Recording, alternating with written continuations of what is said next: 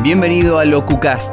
Soy Cristian Requelme y estoy muy contento de poder compartirte mis conocimientos y experiencia en locución, radio y medios. En los siguientes minutos voy a brindarte contenidos fundamentales si querés dar tus primeros pasos en la comunicación, crecer en lo que ya haces o vivir de lo que te apasiona. Llegamos al cuarto episodio del podcast, un mes que se cumple desde que, bueno, inicié con esto. Lo cierto es que me estuve preparando muchísimo tiempo antes pero es el cuarto episodio el que vamos a compartir, el cuarto contenido que me lo estuvieron consultando mucho a través de las redes sociales, a través del mail, por eso quería trabajarlo para hoy. Siempre que tengan alguna sugerencia, será bienvenida, así que no se detengan, no se frenen frente a eso, escríbanme, consúltenme, que quizás la pregunta que ustedes tienen es esa pregunta que tienen muchos otros que no se animan a hacerla y los puede ayudar. Así que hoy vamos a trabajar les voy a explicar cómo generar climas a partir de los tonos de voz. Vamos a aprender a diferenciar tonos que nos van a ayudar para generar emociones en el otro o que se haga imágenes en la cabeza. ¿sí? Vieron que al igual que se usa en las películas música para crear climas, películas de terror, de suspenso, la música nos va poniendo en ambiente. Uno sabe que algo va a pasar porque la música nos lo está diciendo. Bueno, nosotros podemos utilizar nuestra voz, tenemos que utilizar nuestra voz como recurso, de eso se trata. Generalmente les pasará también que no hablan de la misma manera cuando están enojados o cuando le están leyendo un cuento a un chico. Uno varía los tonos, uno cambia los matices. Cuando queremos convencer, por ejemplo, a alguien de que nos perdone, utilizamos otro tono de voz. Eso mismo tiene que sonar en nuestro relato. Eso mismo podemos utilizar cuando le estamos hablando a nuestra audiencia a través de la radio. Le tenemos que crear el clima con nuestra voz. ¿Cómo lo hacemos? Con cambios de tonos, como les decía, lo hacemos con cambios de matices, con cambios de ritmo. La velocidad a la que yo estoy leyendo o la velocidad a la que yo te estoy hablando. Lo hacemos con entonaciones, bueno, con muchos otros recursos que también tenemos que utilizar al hablar por radio, al leer un relato, al grabar una publicidad. Cuando lo hacemos, también tenemos que tener esto en cuenta, es fundamental. Por ejemplo, un tono grave nos va a dar la sensación de que uno está preocupado, que uno está generando suspenso, que uno puede generar terror. Ese es el clima. Les voy a hacer escuchar un ejemplo, ¿sí? Lo hago ahora mismo en vivo mientras estoy grabando este episodio de podcast. No es que ponga una grabación. La noche era más oscura que de costumbre. Sandra caminaba sola por las calles que aterraban del silencio. Solo el ruido de algún gato que comía en la vereda interrumpía la quietud. Vieron cómo esto nos genera un clima, ¿no? La noche era más oscura que de costumbre. No es lo mismo que yo diga, la noche era más oscura que de costumbre. ¿Sí? El clima se lo estoy dando con el tono de voz.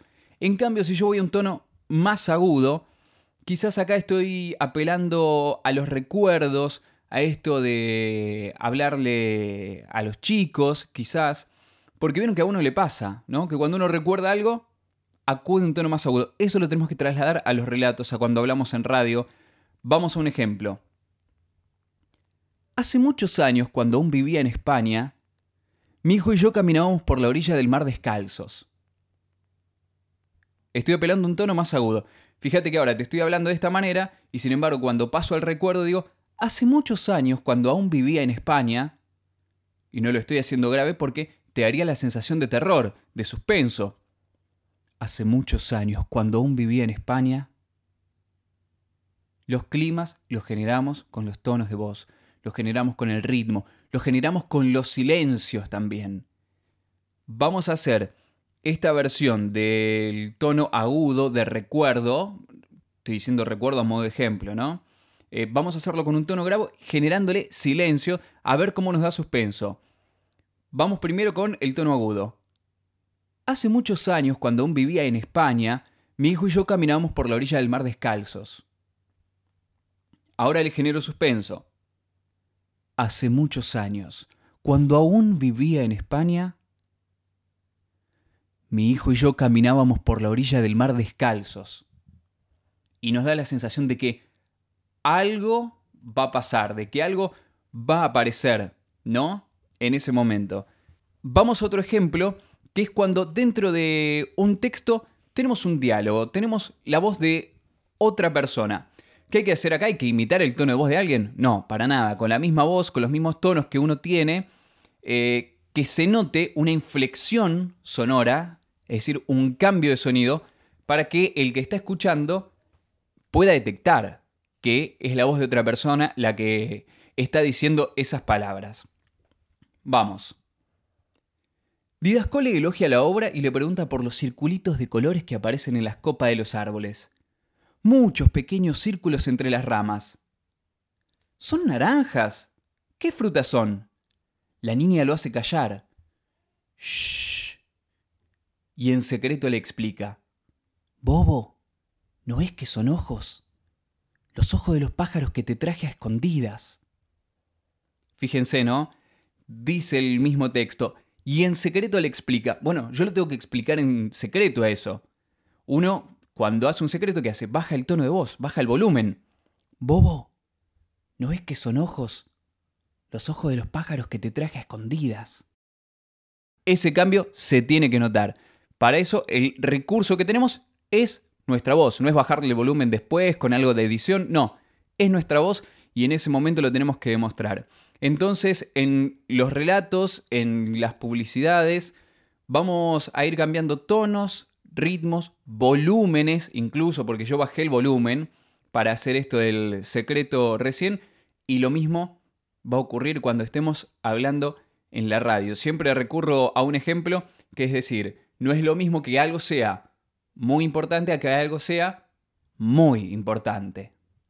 ¿Sí? Si está ese muy puesto ahí, por algo es. Así que para generar climas lo vamos a hacer a partir de los tonos de voz. Y un tono grave va a ser el equivalente a generar suspenso, a generar preocupación. Un tono agudo será un tono, puede ser un tono un poco más infantil si le agrego algo de sonrisa. Puede ser un tono de recuerdo porque uno puede decir, ¿te acordás alguna vez? Piensen, les doy el tiempo, piensen ustedes mismos, acuden a algún recuerdo o cuando le cuentan algo que se acordaron a alguien. ¿No lo hacen en un tono más agudo? Eso mismo tenemos que transmitir a través de los relatos con nuestra voz. Así que, como conclusión, para generar climas, a partir de los tonos de voz, vamos a ir al agudo, vamos a ir al grave, vamos a acelerar por momentos y por momentos vamos a hablar un poco más lento, invitando a la reflexión. Tenemos muchos recursos en la voz, depende de cada uno de nosotros poder utilizarlos todos. Te propongo que encuentre los tuyos, ¿sí? Gracias por escuchar el podcast de hoy. Nos encontramos en el próximo episodio. No te olvides de visitar mi web cristianrequelme.com.ar y de seguirme en Instagram para recibir más contenidos y tips.